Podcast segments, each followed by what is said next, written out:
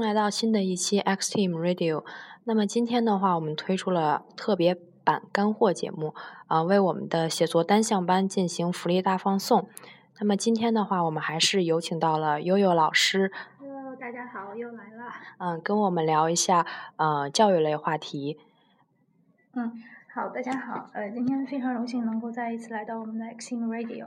今天呢，主要是讲一下与教育和教学所有的有关的，呃，雅思口语经常考的一些问题，然后把这些问题或者说话题呢，跟写作来结合起来。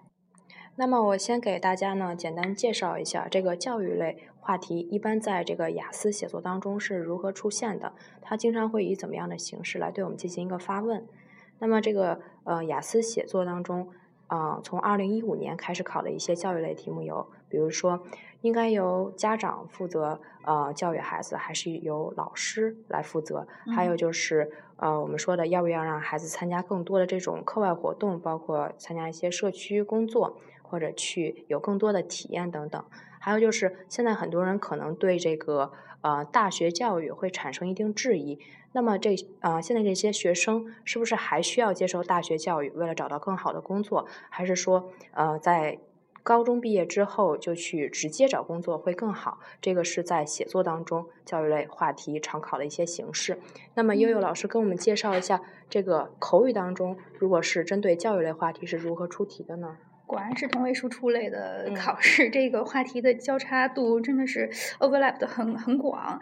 呃，怎么说呢？要是口语的话，咱们还是分成一二三部分，是不是比较清晰一些啊？就是第一部分的话，呃，教学教学嘛，教和学。首先，可能大家都特别容易碰到的一个话题，上来就是。嗯，请问您是学生还是已经工作了？那如果咱们是同学的话，那可能对自己的学习要特别的呃清楚。嗯，这个还不仅仅是说对你学的这个内容的清楚，还有你这学科本身的重要性。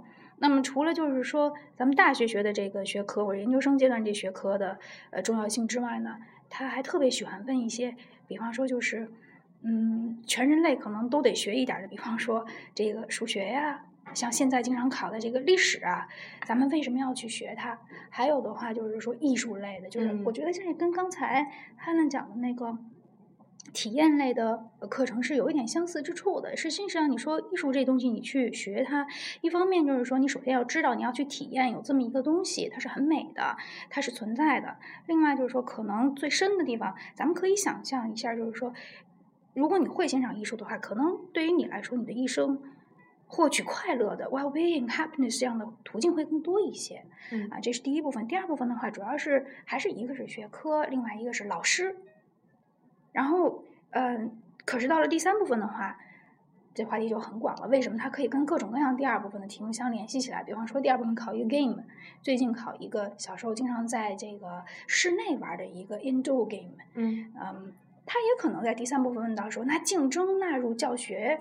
就是教竞争机制纳入教学纳入课堂，你认为这是不是一个好的 idea？嗯，就是所以第三部分它有没有一个相应的这个题库？呃，是这样的，第一、第二部分呢，官方都是说给我们出具了题库的。嗯。呃，你如果去看剑桥系列的话，第三部分貌似也有题库，但事实上你在 考场上你会发现，第一、第二部分考官可以呃自由的这个发挥的部分很少，但第三部分它多多少少有一些，它在这个话题不变的情况下，它可以有一点自己的发挥。啊，它是测试你的真实水平。有时候同学说，那第三部分怎么这么难？实际上第三部分难，很有可能对你来说是一个好事儿。可能觉得第二部分，哎，你说的那么好，那我看你是背的呀，还是不是背的呀？那么第三部分稍微难一些，如果你还能够应付得了的话，那就非常棒了，应该是。啊，原来这个口语是这么来出题。好，那么接下来我想问问悠悠老师，呃，就是这个口语的评分要点到底是什么呢？就是是我答的这个话题，比如说这个 ideas 特别的让考官觉得啊，你怎么会这么想？特别觉得特立独行，还是说就是符合大众的，就是可以的？对这个 ideas 的深度有没有一些要求？呃，就是说，第一个，也就是说，是不是你的意思是，第一原创性，第二就是说这个大众观点是这样。原创性的话，当然你有自己的想法是最好的，但是，呃，脑洞咱们不要开的太大了，因为脑洞开太大，你因为那个考官他可能一下没法理解的话，你等于输出就是一个死的端口，他没有办法纳入进去，那等于是白搭。所以尽量呢，原创。我的感觉是 idea 原创肯定是最好的，但是你要能够用最呃浅显的。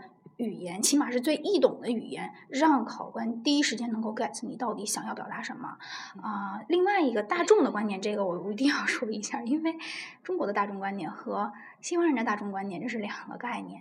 就是有的时候，比如教育类的话题，我不知道写作会有这种这种，就是说教育最终的目的，可能口语有的时候会呃，考官会问的特别的大，就把这个话题写作可能还相对好一点，口语真的会问出来，就是你觉得。嗯，某国的教育有什么样的 有什么样的弊端之类的？嗯，呃，或者说你觉得教育的最终的一个目的是实现什么？这都是曾经有过的问题。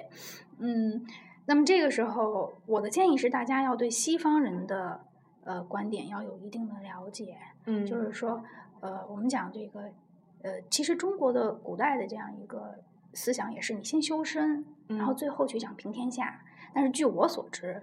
有很多同学一上来就是有一个特别伟大的想法，就是建设祖国，这非常好的一个想法。但是你这么说，西方人，嗯，他们可能更多的关注实现自我这个情况下，他不一定能跟你有在一个频道上能共振。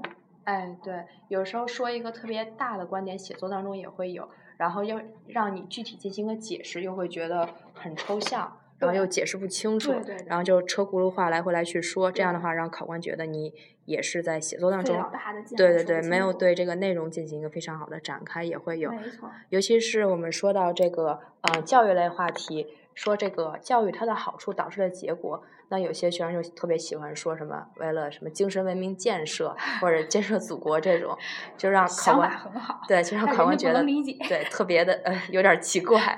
他们说的都还是比较的呃有就是比较呃。接地气儿的一些想法，比如说这个能够找到好的工作，没错，然后或者是在学业当中获得更好的成绩，对，或者就是做呃成为更好的社会成员。反正，在写作当中，有些让你的人生更完整，对，也会存在这样一些问题，就是要注意。嗯，那么像这种呃口语当中的话题词汇和教育类相关的话题词汇，悠悠老师，你有没有什么好的建议，让学生怎么来准备呢？嗯，口语的话题词汇是这样。刚才我已经提到了，就是尤其在第三部分的话，它可能不会单独的把教育类的词汇出给你。那么有可能你会涉及到，比如说教育，我刚才提到的跟竞争的，咱们就说一下。那可能说，嗯，它题目会出的说，你认为，呃，这个 Why do you think some school teachers use competitions as class activities？为什么会这样？嗯，那么，呃，咱们可能在。嗯，表达的过程当中，你会使用到，比如说，因为这样做可以让学生们学得更好。那你第一回可能是 learn better，用这个词。嗯。但后边的话，你可以换一下，就 paraphrase 非常重要。你至少可以换一下，比方说 achieve better performance。嗯。这样的话，就来回来去的比 learn better study better 要好很多。对。所以一定要呃同样的这个呃意思的话，尽量的可以用更丰富的语言能给它。转换一下，我想这个好像是听说读写四门功课都必备的，对一个要领啊。听力当中也是会有一个 paraphrase，嗯，然后写作的话也是，比如说说到大学教育，那如果你只说呃 university education，那就不是特别好，你也可以说 tertiary education 等等，都是一些 collocation，但是一定要注意，就是这个搭配一定要符合他们的这种语言表达习惯。没错，嗯，你要说 third 的话，人家就会觉得好奇怪。对对对。那我们今天的节目到这里就快要结束了。那么在此的话，插播一条重要信息，也就是我们的 X Team 在线写作单项课将将在这个三月十三号开开课。那么在三月十九号之三月九号之前，把你的这个姓名、电话还有邮箱私信给这个电台蒙面人。就有机会抽取免费听课的这样的一个机会，这个也是我们啊为大家推出的一个福利大奖啊！感谢大家一直以来对我们的支持，大家一定要积极参与哦！我要来，我要来，我一定积极参与。听艾伦的课绝对是一种享受，我一定会来听的。谢谢悠悠老师。不客气，不客气，不客气，是真话。呃，好，那么到这里的话呢，咱们的节目也是真的要结束了。嗯。好，请大家一定要来心通。听 Extreme Radio。